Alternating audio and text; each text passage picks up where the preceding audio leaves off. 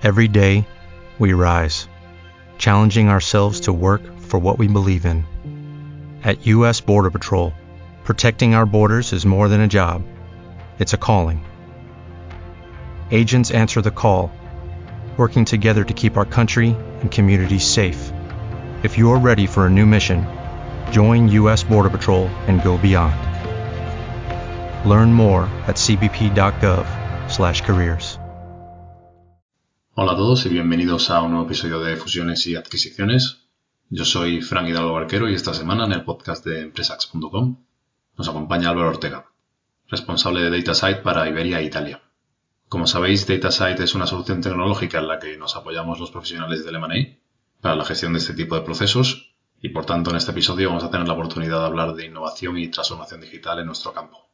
Aprovecho para mencionaros que el próximo jueves 13 de mayo a las 10 de la mañana DataSite y El Economista organizan un breve debate sobre oportunidades en sectores clave para Alemania y en España. El debate va a ser moderado por Araceli Muñoz, la conoceréis por ser directora de la revista Capital Privado del Economista, y participarán además del propio Álvaro representantes del BBVA, Portobelo, KBMG y Avior Capital. Os dejamos el link para apuntaros en la descripción del episodio. Vamos allá. Álvaro, ¿cómo estás? Pues uh, muy bien, Francisco. Creo que te pillo en, en Madrid, ¿verdad? Correcto, sí, sí. Me he bajado a la oficina porque, bueno, hoy en día ya sabes cómo van estas cosas. Un día sí, otro sí se puede también, pero, pero sí, sí, en la oficina Madrid. Te pregunto efectivamente porque eh, pues eres uno de los máximos responsables de DataSite en España, Portugal e Italia. Sí. Y, y, bueno, pues eh, eso nos va a poder aportar una, una, visión interesante sobre estos distintos mercados, cómo se está viviendo pues la, la situación actual, cómo está evolucionando el mercado de Money en cada uno de ellos. Y bueno, antes de meternos en DataSat, que como te digo, probablemente muchos de los oyentes ya, ya lo conozcan, cuéntanos un poquito cómo, cómo acabas aquí, el perfil de la persona, pues un poco sus orígenes y, y toda su trayectoria. Bueno, pues a, a ver, pues por, por, resumir así un poco, ¿no? O sea, si no es que me podría enrollar aquí una hora, uh, porque, bueno, después de haber vivido en muchos países, he estudiado en otros tantos, uh, siempre cuando menciono el tema de Japón, me ostras, he vivido en Japón, ¿no? Pero bueno, por, por centrar un poco el tiro, ¿no? O sea, eh, pues yo entre la experiencia entre Estados Unidos y Londres, uh, he trabajado siempre en el mundo de mercados, ¿no? O sea, tanto desde el lado de un banco como el lado del gestor, ¿no? De, de asset management. Um, pero la verdad es que siempre tenía esta curiosidad por más el, el tema de, del mundo de, de, finanzas corporativas, ¿no? Del M&A.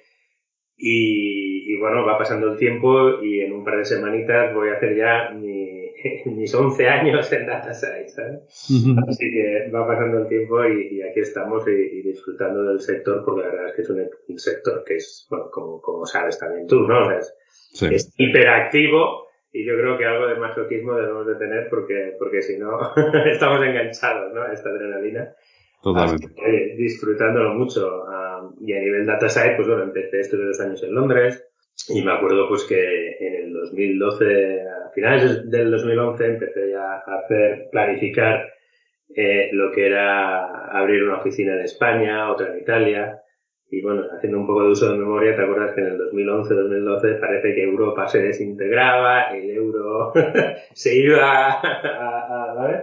Entonces, bueno, me acuerdo que tuve, tuve, tuve mis conversaciones tanto con familia y amigos, ¿no? De decir tú que estás loco, ¿no? Vas a dejar la City para irte a Milán a abrir una oficina, ¿no? Ah, pero bueno, oye, una experiencia muy positiva y, y más que contento de, de haber hecho todo eso, ¿no?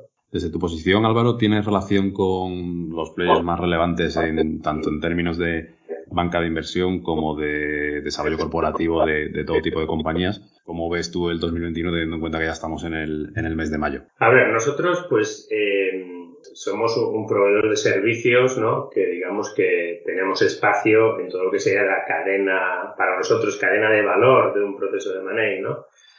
A ver, desde la originación hasta el marketing de las operaciones, quizá lo que sí que se nos conoce ya más a nivel histórico después de más de dos décadas, eh, ofreciendo el servicio de aterrón virtual, pues ahí es el espacio de la due diligence, ¿no? Pero que luego trabajamos también en temas de integración, ¿no? El PMI, el Post-Merger Integration, ¿no?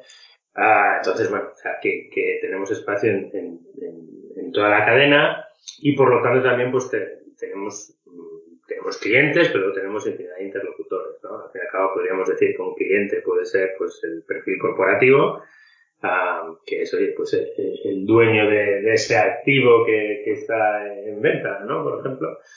Pero, pero que bueno, o sea, tenemos el perfil corporativo, pero luego tenemos, pues, tanto a los fondos de private equity, a, a, a los bancos de inversión, despachos, bueno, estos serían los perfiles típicos, pero luego pues más otros, otros asesores, ¿no?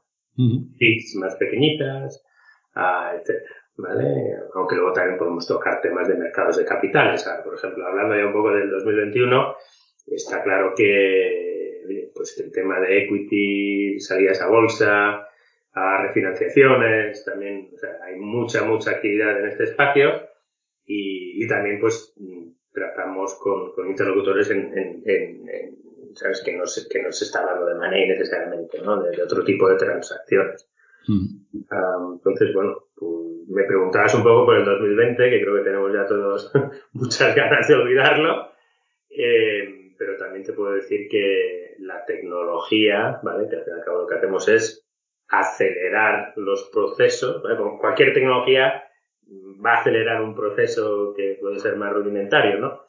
Pero en el espacio del M&A en concreto, pues la tecnología lo que hace es acelera también este proceso mm. y, y los, los, pilares típicos de, oye, reduce también los riesgos que puedan haber, tanto operativos como estratégicos, ¿vale? Uh, con la mejor gestión de la información. Um, y sobre todo entonces lo que todo esto se resume en oye pues una generación de valor no una transacción digamos, yo qué sé, me lo invento, de 100 millones o de 1000 millones, si la tecnología te ayuda a acelerar ese proceso, a reducir riesgos, al fin y al cabo lo que hace es que la tecnología te genera valor. Totalmente. El año pasado, Álvaro, eh, me imagino que es verdad que el, o sea, el número de transacciones eh, parece que, que, bajó, ¿no? Pero eh, es verdad que en términos de volumen de, de, transacción eh, no se ha visto tan afectada la, lo que es el mercado por la pandemia, debido probablemente a que ha habido menos activos interesantes, pero esos activos interesantes, eh, al, al, haber menos, pues son... Muchas novias, Claro, su valoración, digamos, que se dispara y, y, en ese sentido, pues no se ha visto tan impactado el, el valor de las transacciones en su conjunto. Eh, a vosotros me imagino que en todo caso, más allá de que el número de, de deals haya, haya, bajado, no os ha afectado demasiado, sino todo lo contrario, ¿no? Me imagino que... Sí, eh, exacto, y por ahí va también, ¿no? Lo que quería decir es que, claro, o sea, la tecnología lo que te permite es acelerar esos procesos, generar valor, pero sobre todo en un año tan raro como fue el 2020, sobre todo ese espacio entre marzo, mayo, junio, donde había muchas incógnitas, claro, la tecnología lo que te proporcionaba era la capacidad de, de poder ejecutar una transacción en, en, un entorno tan, tan complicado, ¿no? Hablando con muchas personas, por ejemplo, ¿no? O sea, muchas reuniones a través de Zoom. Ahora mismo vas a, quieres conocer el management de una empresa, pues a través de Zoom es mucho más simple, ¿no? No tienes que organizar agendas de cinco personas, etcétera, y de aquí a dos semanas ir a hablar con las demás. Ahora mismo, pues, mañana, oye, media hora, una hora, tres horas, lo que sea, pero podemos organizar una llamada de una manera mucho más cómoda, ¿no? Entonces, volviendo a tu pregunta, entonces, ¿qué, qué sucedió el año pasado? Que el número de transacciones el volumen, ¿no? O sea, sí que cayó y considerablemente, ¿eh? O sea, leyendo diferentes fuentes, eh, la caída fue entre un 26 o hasta un 30%, ¿no? Ah, en volumen ah, de operaciones. Nosotros personalmente, pues bueno, como, también como empresa líder y, y, ganando market share, pues de hecho tuvimos un crecimiento de dos dígitos, ¿vale? Ah, mm. que, no, que no refleja mucho la realidad, pero bueno, es que luego las dinámicas de mercado son las que son, ¿no? Así que, que bueno, y, y, que el año realmente, iba a decir no nos podemos quejar, hay mucho de lo que quejarse, pero porque a nivel de, de negocio no tuvo un impacto negativo, pero también por lo que decías tú, ¿no? O sea, es que hubieron unos sectores clave que sí que se beneficiaron de, de, de, de esta situación de COVID, ¿no? Entonces, pues, sí. tema farma, tema de tecnología, también hubieron unos claros perdedores, ¿no? Lógicamente, consumo, sí. Eh, retail, todo esto, pues lógicamente sufrió. ¿vale? Efectivamente, todavía no sabemos muy bien cómo va a ser la, cómo van a ser las consecuencias de, de esta crisis en la que todavía estamos metidos y si va a ser eh, peor o, o igual o, o, diferente a la del 2008. De momento parece que es diferente por lo menos en el sentido de que no estamos viviendo por ahora un problema de, crédito ni nada por el estilo y, sí que hay mucho capital en el mercado. O sea que, o sea que probablemente sí que veamos cómo, cómo el número de operaciones se vuelve a, acelerar ahora. Lo que no sé si vamos a ver el mismo tipo de operaciones y si los fondos van a seguir haciendo las mismas cosas, ¿no? Aquí vosotros ahora, eh, este mes de mayo, vais a hacer eh, un webinar con, con, players interesantes en España a nivel de, sectores clave o interesantes para, para el y bueno, no sé si ahí tienes algún apunte sobre algún sector que estés viendo más allá de la categoría tecnología que es bastante genérica, ¿no? Que, que, pueda ser, pues oye, un target apetecible o novedoso y, por qué, ¿no? Para, para este tipo de, de inversores. Pues eh, efectivamente, o sea, lo que es el 2021 ya desde enero, fue un enero un poco extraño por temas de filomenas y estas cosas, o sea que hubo un, poco de, pero ¿qué pasa? No? Resaca de 2020. Porque todo el mundo se esperaba que enero iba a ser la bomba, pero claro, tardó un poquito, ¿no? En, que, en realizarse esa bomba. Y, y, bueno, pero que está claro que todo ese pipeline, a ver, aquí un poco la, la fuente este año del 2021 que estamos viendo es pipeline del año anterior ¿no? Pipeline, quiero decir, son operaciones del año anterior, por lo que fuera, pues se pusieron on hold, ¿no? Pues porque no, mucha incertidumbre o lo que sea, ¿no? Entonces eso se ha quedado ahí un stand-by, pero que se sabía que si la operación tenía, ¿sabes? Tenía un encaje, pues oye, simplemente un, tema coyuntural que iba, se tenía que esperar seis meses, nueve, lo que fuera, ¿no? Entonces ahí estamos viendo, pues ese pipeline que ahora en el 2021 ha entrado, junto, lógicamente, pues al récord histórico del dry powder famoso de, los fondos de private equity, que es que están máximos históricos. Y, claro, o sea, es que estos fondos de private equity tienen una obligación de invertir ese capital. Entonces, la verdad es que estamos viendo de todo, ¿vale? O sea, estamos viendo todo tipo de cosas. el tema de NPLs sigue un poco parado porque, o sea, los gobiernos a nivel europeo incluso, ¿no? A hacer unas moratorias, ¿vale? En lo que son los pagos de esos créditos. Entonces esto lo que le da es un poco de aire a los bancos a no tener que ejecutar esas operaciones para limpiar su estructura de capital, ¿vale?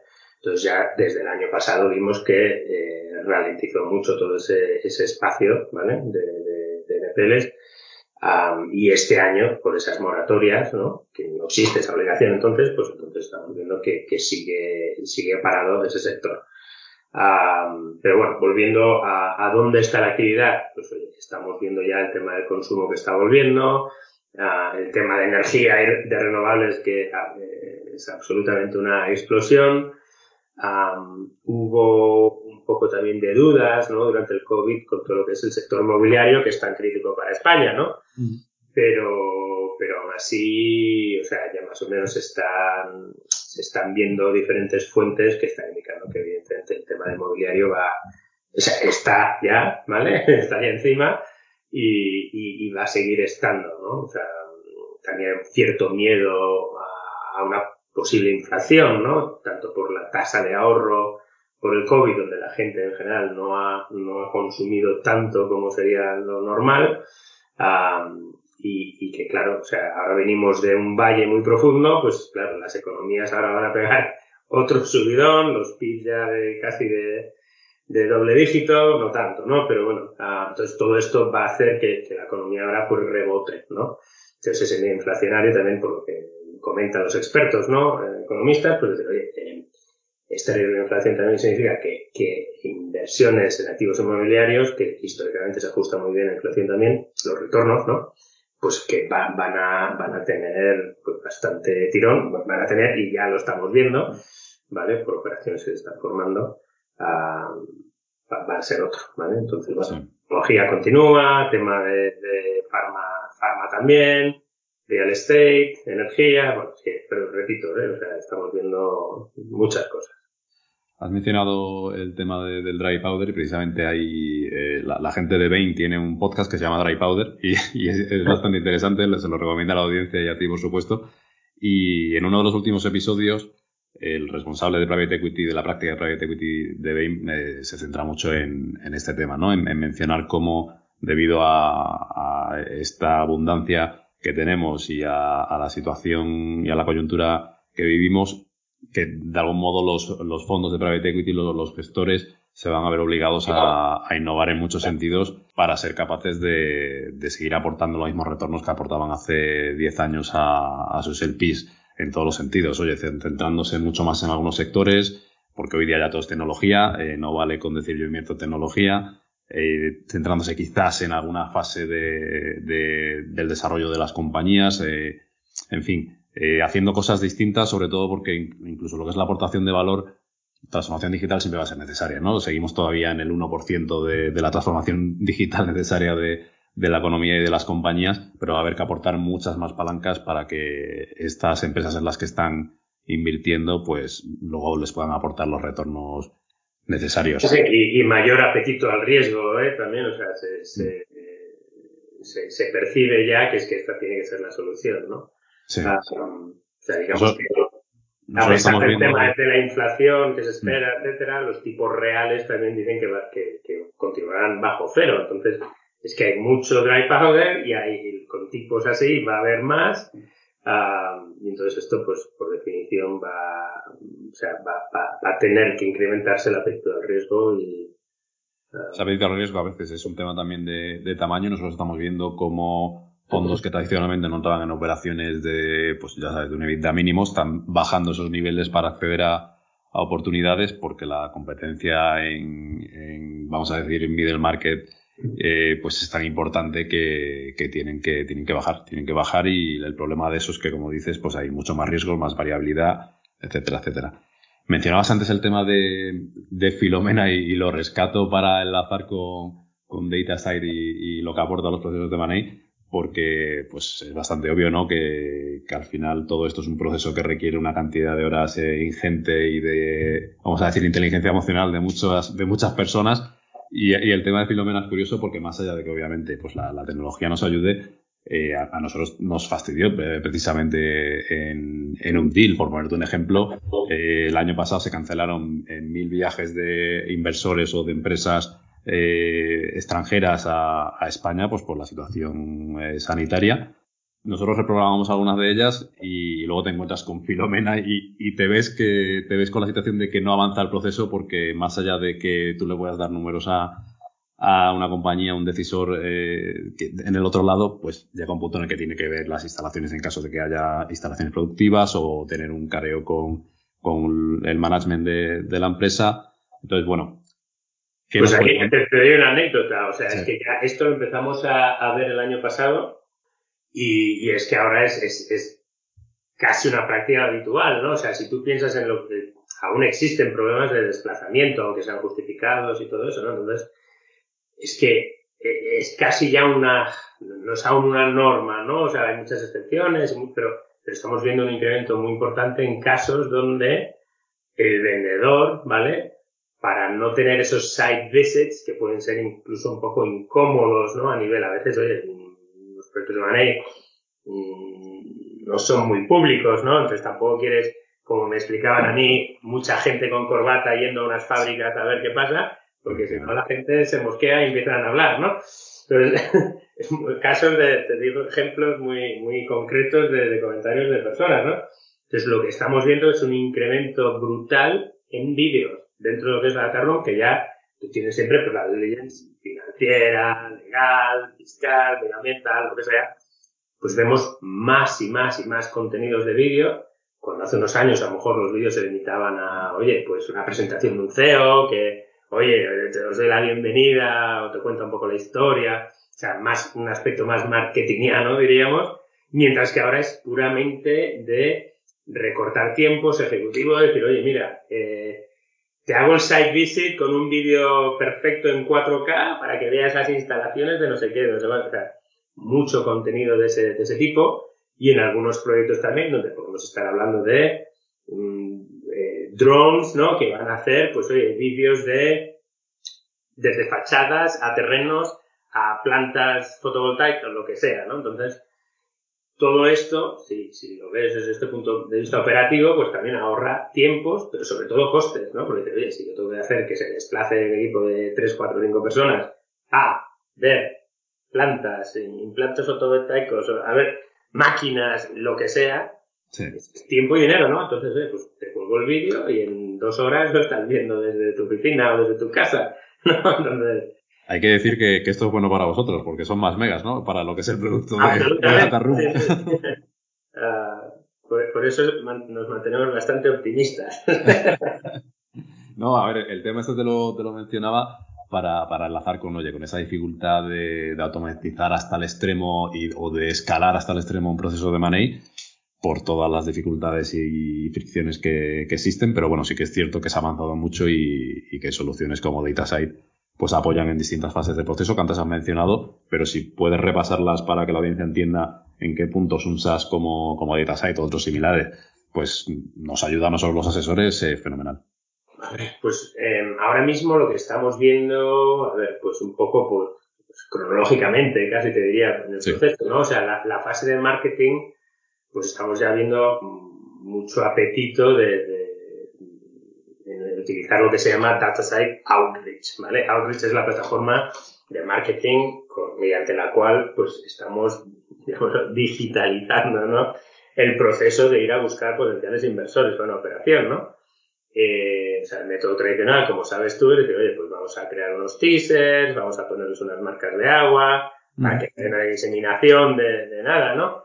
Eh, que si luego el NDA, los markups, correos arriba, abajo, dónde está la última versión, dónde está el, NDA firmado, cuántos markups se hicieron y cambios, etcétera. Te envío el infomemo, lo mismo, más marcas de agua, mm, passwords, o sea, emails, un Excel tracker para decir, oye, si hemos enviado 50 teasers, ¿cómo estamos, no? ¿Cómo va el termómetro? Decir, oye, ¿quién se está moviendo más rápido? ¿Quién más lento?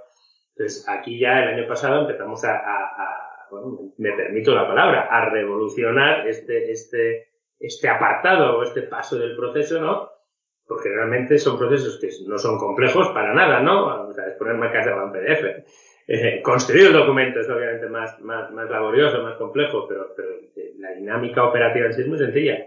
Lo que pasa es que es, laboriosa, tardas pues horas, sino días, hay mucho espacio para error humano, ¿no? Decir, oye, es que le pongo, tenemos tres bidders, ¿no? Le pongo la marca de agua que pone bidder 2, pero que en el mundo real estás identificando a lo mejor un fondo de private equity y, se la pongo, pero le pongo la, del bidder 2 al teaser que le iba a enviar al líder 1. O sea, no solamente es un error ya humano de, uy, perdona, es que estás igual desde el punto de vista estratégico revelando a todos los líderes que es que está el otro ahí. O sea, Una, tontería de este, de este calibre te, te, puede realmente destrozar un poco la estrategia que tú puedes estar montando, ¿no? Sí. Y, es que, bueno, pues para nuestra fortuna, o sea, esto es una metodología que es que lleva décadas así, no ha cambiado, ¿no? lo único cambio es que en vez de enviar faxes, ahora hace años que se envían emails, ¿no? Pero, pero incluso el proceso de enviar esos emails es bastante tedioso, o sea, de horas, etcétera, porque tienes que estar siempre comprobando que todo es lo que le pertenece a ese, a ese potencial inversor, ¿no? Entonces, todo esto ahora. No aporta valor, efectivamente. se automatiza en, el mismo minuto que tardas en hacer uno, pues haces 100, ¿vale? Y, eliminas ese, ese apartado de, errores, ¿vale? Sí. entonces, esto, por ejemplo, sería, o sea, muy, muy high level, ¿no? O sea, el tema de la plataforma de marketing, aunque tiene otras características también, de, oye, que si empezamos a consolidar toda esta información, pues también generamos todo lo que son analytics. Una base de datos de comportamientos, después de, imagínate que tenemos una base de datos de 3 o 5 años, porque cuando hacemos un outreach que invitamos a ciertos fondos, ciertas empresas, etcétera, se comportarán de una manera. Entonces, tener una base de datos que te pueda dar en dos o tres clics, oye, ¿qué expectativas de éxito a lo mejor tienes con esta, este potencial inversor al cual has invitado a, a 15 proyectos y a lo mejor nunca te han llegado a hacer una oferta no vinculante, ¿no? Entonces, pues, datos que te ayuden a mejorar el proceso, a reflexionar, ¿vale? Ah, y que sean fáciles, ¿no? Que no tengas que estar pensando y decir, oye, pues, ¿quién hizo aquellas operaciones? ¿Qué nos dijeron? ¿Dónde se cayeron? ¿Por qué? Precisamente, fíjate, es, interesante lo que comentas. Eh, ahora más tarde tengo una llamada y tengo que recuperar, vamos a llamar un expediente de la relación que tenemos con un corporate bastante importante y muy activo en M&A, porque está interesado en, en uno de nuestros clientes y curiosamente no los tuvo hace dos o tres años, ¿no? Entonces te toca volver atrás y rescatar la foto. Porque en ese momento esto no ocurrió y porque ahora mismo eh, se les vuelven a acercar. ¿no? Entonces, efectivamente, se pueden sacar eh, insights interesantes de ahí, sí, estoy de acuerdo. Incluso ahí también hay una fase para una marca, ¿no? O sea, para un banco o algo así, hay un aspecto también muy estratégico que es decir, oye, estas memorias, ¿no? Históricas de comportamiento viven en, pues en las cabezas, digamos, de un MD o los directores, Entonces, pero ¿qué sucede cuando ese MD, por el motivo que sea, iba a decir que se va a otro banco, un competidor, pero bueno, pues se jubila, ¿eh? no, no, no ser tan agresivo, pero, pero Totalmente. Pero es que pierdes todo ese know-how, pues ahora ha desaparecido por la puerta, se te ha ido, ¿no? Mientras que si esto, este, esta memoria histórica ahora es, de la marca, ¿vale? Pues eh, te eliminas ciertos riesgos. O sea, te da dos extremos, ¿eh? De la jubilación o, que se va a un competidor. Pero bueno, se entiende, se entiende el concepto, ¿no? entonces, bueno, pues eso es un, tema. Luego, yo qué sé, pues podemos ir a aspectos más regulatorios quizá también, ¿no? Eh, lo que es el tema de la protección de datos, ¿te acuerdas? La GDPR que salió hace tres años. Yo cada vez oigo más run run decir, es que al fin y al cabo no han habido multas, excepto las de Google, Facebook, que son nombres gigantescos. Pero oye, yo, si no recuerdo mal, yo creo que la multa era un 4% de la facturación global de las empresas, ¿no? Las multas por, por GDPR. O sea, y hay un poco de run run siempre, decir, oye, quizá en un año de COVID no, no había espacio para ese tipo de multas, ¿no? Pero si realmente ahora empieza a, a recuperarse, ¿sabes? Las, las, economías españolas, europeas, etcétera, pues decir, oye, igual ese miedo a, a, a, la GDPR pues existe y nosotros cuando tenemos RFPs también lo, lo, lo sentimos, ¿no? O sea, que, que, preguntan más y más y más, ¿dónde tenéis los datos? Oye, pues en Frankfurt, fenomenal, ¿vale? O sea, estamos Estamos de acuerdo entonces. Eh, eh, esto lo comentas, Álvaro, porque por, digamos, soluciones alternativas o productos sustitutivos a DataSite que, que puedan quizás no, pues oye, no, no, además de no ofrecer el mismo valor, no garantizar estas cuestiones Eso, por supuesto, lamentablemente esta misma mañana he estado haciendo una llamada con un potencial cliente que, no tenía experiencia y como era una empresa relativamente pequeña, ¿vale? Entonces con una facturación también reducida, pero que tiene un unsolicited y, y, se van a mover con Google Drive. Ah, gracias a Dios, pues los asesores asesoran, ¿no? Entonces, ojo, ojo, ¿no? Ah, porque lo que te quería decir es que hay muchas soluciones, no solamente competidores nuestros, sino soluciones que usamos todos los días como Dropbox, WeTransfers, estas cosas, que es que están obviamente, no, no es que no apliquen a un proceso de money donde se entiende que todo es confidencial, y lo estás volcando en una herramienta gratuita donde obvio que el producto son esos datos para la empresa que te ofrece esa solución, ¿no? La frase famosa es que cuando las aplicaciones son gratis, el producto es, tú. pues lo mismo con los datos. Imagínate un proceso de money que se lo dieras a Facebook, ¿no? sí, sí, sí, O a Google, ¿no? El mismo concepto, ¿no? Pero, pero bueno, incluso a nivel competitivo, pero volviendo un poco a las soluciones. Entonces, como somos destacadamente el líder de mercado en, las soluciones que proporcionamos, pues vemos que cada vez más hay más y más apetito a utilizar herramientas como la censura documental automatizada. Y un ejemplo porque te va a quedar clarísimo. Es decir, oye, si vamos a un proceso de manera normal, que donde cargamos pues, la típica carpeta de recursos humanos, queremos tachar, pues oye, pues también los incentivos del management y estas cosas que tampoco hace falta revelar al principio, ¿no? Sobre todo un proceso competitivo donde hay 10 bidders.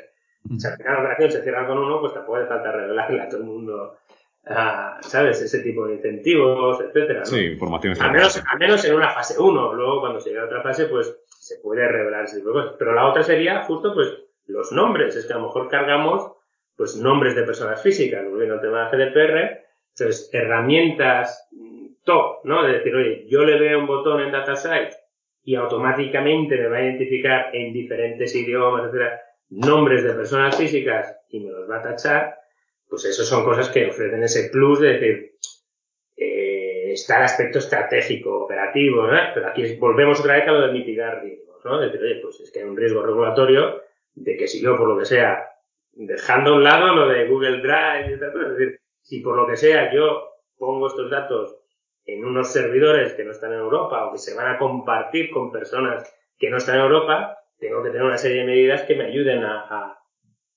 que no me llegara potencialmente una multa importantísima, ¿no? Por, por una infracción de este tipo de, regulación. Entonces, bueno, era otro ejemplo, ¿no? De, de, solución, sí. soluciones que podemos ofrecer y que vemos que, gracias a Dios, pues también el mercado responde porque entiende que estos riesgos se tienen que atacar, ¿no?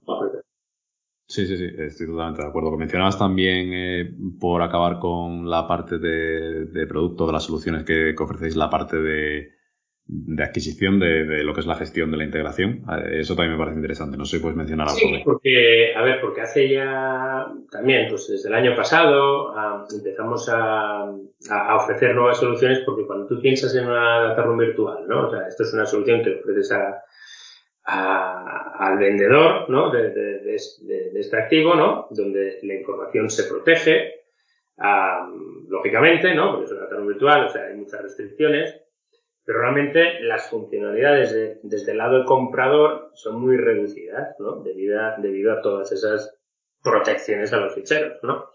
Y, evitar diseminación, etcétera, ¿no? Entonces ahora lo que ofrecemos son herramientas desde el lado eh, comprador, desde el lado buy side, porque eh, digamos que hay un gap importante con la fluidez de la comunicación. O sea, si yo, si yo estoy contemplando la compra de un activo o tengo una, una incubadora, por ejemplo, donde me van a llegar diferentes eh, empresas más pequeñas o algo así, donde estoy constantemente valorando adquisiciones mayores o mayor o menor tamaño. O sea, todo esto requiere que yo me comunique con mis asesores y que me digan, oye, ojo con esto, mm, tenemos que seguir unos tiempos, unos milestones, ¿no? Entonces hay una plataforma que se llama DataSite Acquire, ¿no? Como el nombre dice entonces en inglés, ¿no? Pero para adquisiciones que se puede utilizar entonces precisamente para eso, ¿no? Para decir, oye, a mí me ponen una due diligence enfrente, entonces yo tengo que gestionar toda esa información, una serie de tiempos, y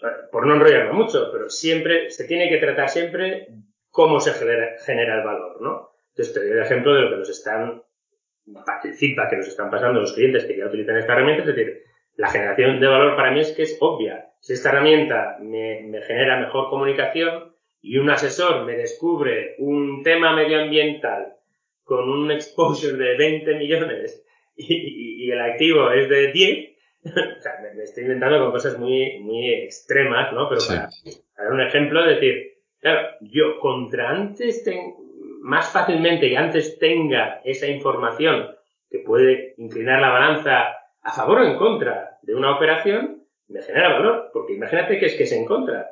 En vez de gastarme 300.000 euros en asesores, tres meses de trabajo inútil, cuando a lo mejor en dos semanas me podría haber subido una alerta de alguien que ha visto, oye, ojo, que es que tenemos un tema medioambiental con un riesgo de 20 millones.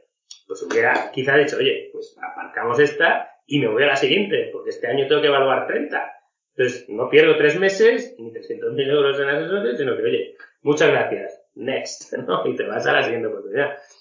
Entonces, el valor de nuevo es poder acelerar la toma de decisiones. Entonces, me preguntaba sobre todo desde el punto de vista de integración. Entonces, estas herramientas, eh, PMI, ¿no? Decir, oye, pues si yo he hecho una adquisición, puedo mantener estas herramientas porque siempre puedo lograr eso, ¿no? O sea, segmentar las diferentes categorías de recursos humanos, fiscal, medioambiental, lo que sea, pero una vez ya durante la integración tengo una plataforma que me permite segmentar todo eso, y comunicarme, tomar notas dentro de los documentos, compartir feedback, ¿vale? Y estructurarlo todo de una manera que sea mucho más semáforo, ¿no? Todo. O sea, es como para el control, No, no, eh, eh, me parece interesante porque al final es verdad que luego está la capa de tecnología, pero lo primero es la solución que, que la estáis ofreciendo, ¿no? Y estáis resolviendo unos pains, eh, pues se traducen en dinero, eh, como, como estás comentando. O sea, que es súper... Pues se enorgullece una cosa, ¿vale? O sea, nosotros somos creadores de software, pero lo que pasa es que te dirían hasta que somos lentos, ¿no? ¿Pero por qué? Porque es que antes de crear nada,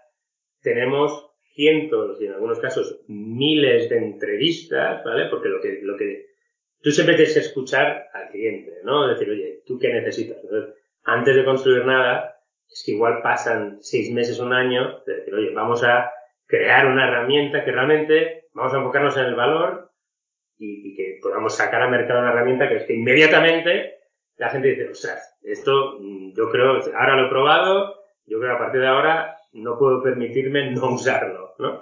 a veces es un poco la, estrategia en data science. Esa era mi, pregunta, ¿no? Ya que ya me la has respondido, el proceso de diseño de estas soluciones.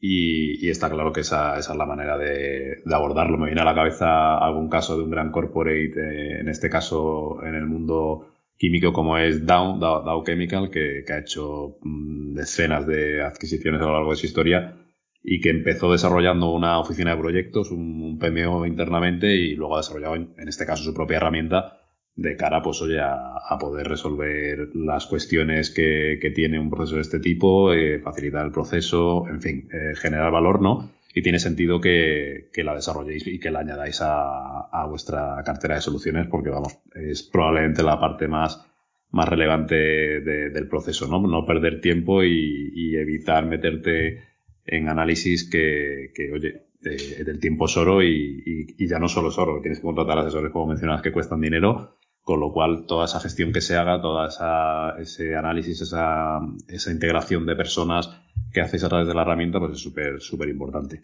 Pues es que es un sector que se mueve al éxito también, ¿no? Entonces, eh, es que está claro, o sea, es que beneficia a todos, ¿no? Mi última pregunta, Álvaro, viene por, eh, no sé, no sé si os la, habrán hecho. A mí me parece interesante preguntártelo, eh, porque vosotros ofrecéis soluciones a, este sector, ¿no? Al mundo de, del M&A, de, la inversión.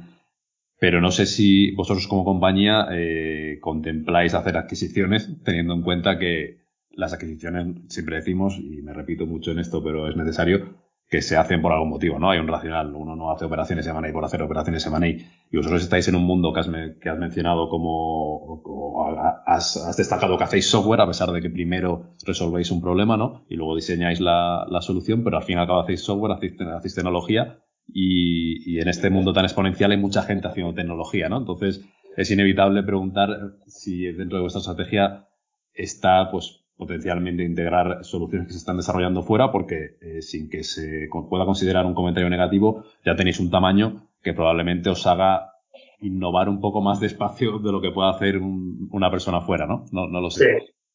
Pues eh, no, no, te contesto. O sea, aquí hay un equilibrio, ¿no? O sea, eh, históricamente siempre se... O sea, nosotros tenemos un crecimiento orgánico e inorgánico, ¿no? Entonces, se han contemplado adquisiciones en el pasado, pues efectivamente, entonces, pero aquí lo que, lo que se trata siempre es de, de mirar un poco el equilibrio y decir, oye, eh, compro algo que, que realmente sea un beneficio para toda mi cadena, ¿vale?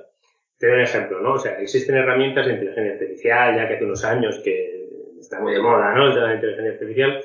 Entonces decir, oye, pero es que a mí no me vale que una inteligencia artificial solamente para la carpeta legal. ¿Vale? O sea, es que una due diligence tienes 15 carpetas, ¿no? Entonces, uh, y por eso, pues por ejemplo, ¿no? O sea, se, se, ha contemplado partnerships o adquisiciones de empresas en ese, en ese espacio, lo que luego a lo mejor la solución puede ser, no, no, o sea, como estas soluciones igual no me cubren el 100% de mis necesidades, pues igual desarrollamos nosotros internamente, ¿vale? Um, entonces se tiene que buscar un poco el equilibrio, ¿vale? También lo que es en la gestión de datos. Hablábamos antes del tema de la GDPR, por ejemplo. O sea, si a nosotros lo que nos cuesta, ¿vale? Eh, cuando, cuando miramos también de partners, etcétera, es decir, oye, yo los datos de mi cliente, que son completamente confidenciales, los meto en una coctelera en un garaje de San Francisco y me dan un output maravilloso, tampoco me vale, porque estamos hablando de información confidencial que no es nuestra. Entonces yo tengo ¿sabes? Ese deber de proteger la información a nuestro cliente, ¿vale? Ah, te estoy hablando un poco, un par de ejemplos un poco más de decir, se tienen que evaluar las cosas, ¿no? Ah, dicho esto, o sea, tenemos un nuevo accionista desde finales del año pasado, ¿vale? Capvest, es un fondo de private equity en Londres, eh, que es claramente un fondo de growth, ¿no? Entonces, o sea, eh, este cambio se ha hecho precisamente con el espíritu de estar muy alineados con ellos en ese crecimiento inorgánico ¿vale? Porque, porque sí que se entiende que tiene mucho sentido uh, hacer ese tipo de, de, de, operaciones, ¿vale? Sobre todo cuando te pueden acelerar, ¿vale? Eh, el, el, plantarte ya más rápidamente en esta cadena, ¿no? El, el life cycle, digamos, de money, pues hay una cadena muy grande, entonces sí que, o sea, tenemos un equipo de corporate development que, que está mirando estas oportunidades. Y si te interesa, te paso hasta, hasta el nombre, ¿vale? Sí, sí, sí, por favor. Para que esté en contacto directamente, ¿vale? Es nuestro responsable de desarrollo corporativo, ¿vale? Así que no, sin duda, no excluimos ese tipo de operaciones tampoco. Fenomenal, Álvaro. Pues ha sido súper interesante comentar o hablar de, de Money desde una perspectiva diferente. Habitualmente siempre tenemos aquí a empresarios e inversores y verlo desde la perspectiva del propio proceso en el que nos involucramos para hacer estas cosas realidad ha sido interesante. Así que nada, muchas gracias. Gracias a ti. As a new Western Union customer, you can enjoy a $0 transfer fee on your first international online money transfer. Send money to your family and friends back home the fast, easy, and reliable way. Visit westernunion.com or download our app today to get started, and your first transfer fee is on us. FX gains apply, not available for credit cards and transfers to Cuba. Services offered by Western Union Financial Services Inc. and MLS 906983 or Western Union International Services LLC and MLS 906985.